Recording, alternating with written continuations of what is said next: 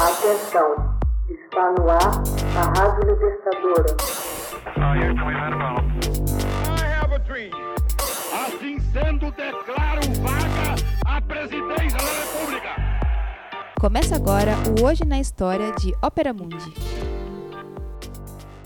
Hoje na História, 11 de dezembro de 1931. Parlamento Britânico aprova a criação da Commonwealth. O Parlamento Britânico aprovou, em 11 de dezembro de 1931, o Estatuto de Westminster, que criou a British Commonwealth of Nations, ou a Comunidade Britânica de Nações. A Commonwealth é uma organização intergovernamental composta por 54 países membros independentes. Todas essas nações já fizeram parte do Império Britânico, do qual, ao longo da história, se desmembraram.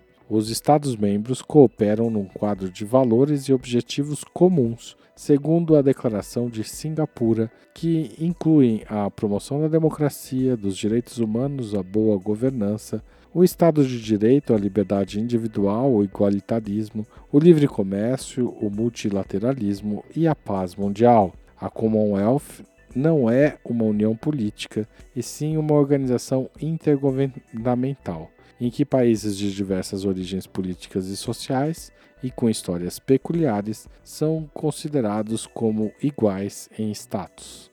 As atividades da Commonwealth são organizadas por meio de um secretariado permanente, chefiado pelo secretário-geral e pelas reuniões bianuais entre os chefes de governo.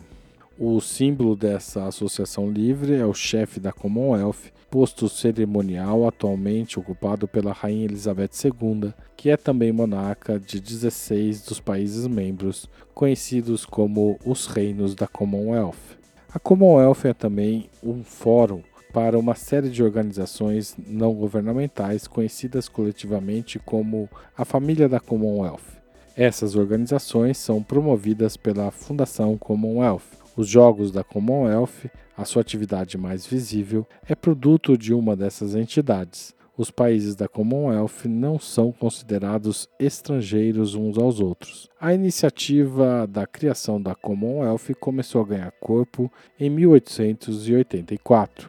Ao visitar a Austrália, Lord Rosebery descreveu que o Império Britânico estava mudando depois que algumas de suas colônias se tornaram mais independentes. Mais tarde, o fato levou que o parlamentar Jean Christian Smuts, em 1917, previsse o futuro das relações constitucionais e reajustes no Império Britânico. Smuts argumentou que o Império deveria ser representado na Conferência de Versalhes de 1919 por delegados das colônias, assim como o Reino Unido.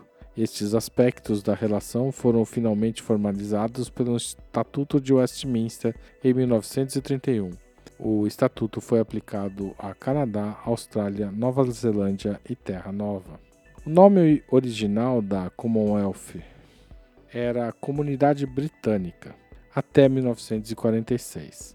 A fórmula Comunidade Britânica de Nações foi criada em 1950, quando a Índia tornou-se uma república. Embora não reconhecesse o rei Jorge VI como chefe de Estado, a Índia reconhecia-o como símbolo da associação livre dessas nações que estavam ligadas ao Império Britânico. Se historicamente o objetivo era promover a integração das ex-colônias do Reino Unido, conceder benefícios e facilidades comerciais, havia também a necessidade de promover assistência educacional aos países membros e a harmonização das suas políticas, Atualmente, os países da comunidade representam cerca de 30% de todo o comércio mundial. Em abril de 1949, após a Declaração de Londres, a palavra britânica foi retirada do título da Commonwealth.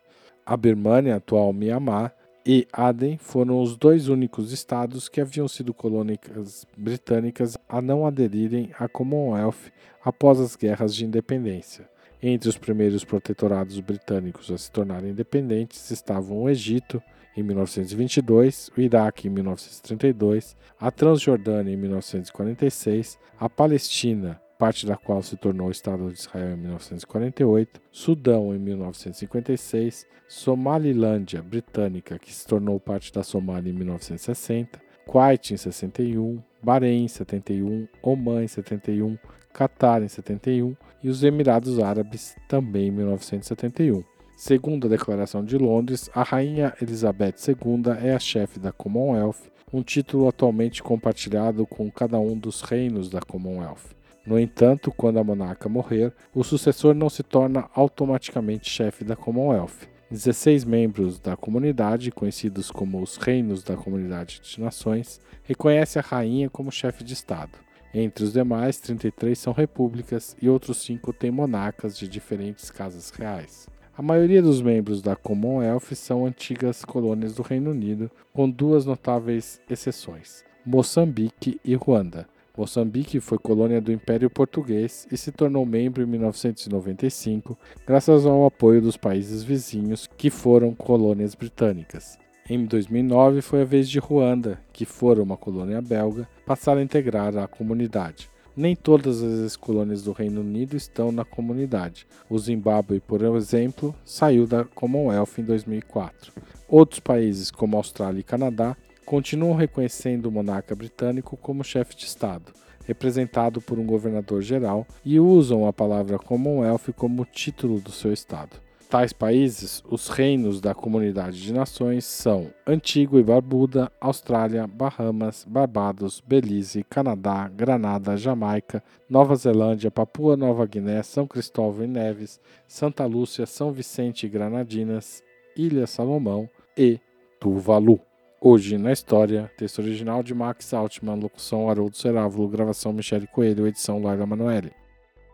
Você já fez uma assinatura solidária de Opera Mundi? Com 70 centavos por dia, você ajuda a imprensa independente e combativa. Acesse www.operamundi.com.br/apoio.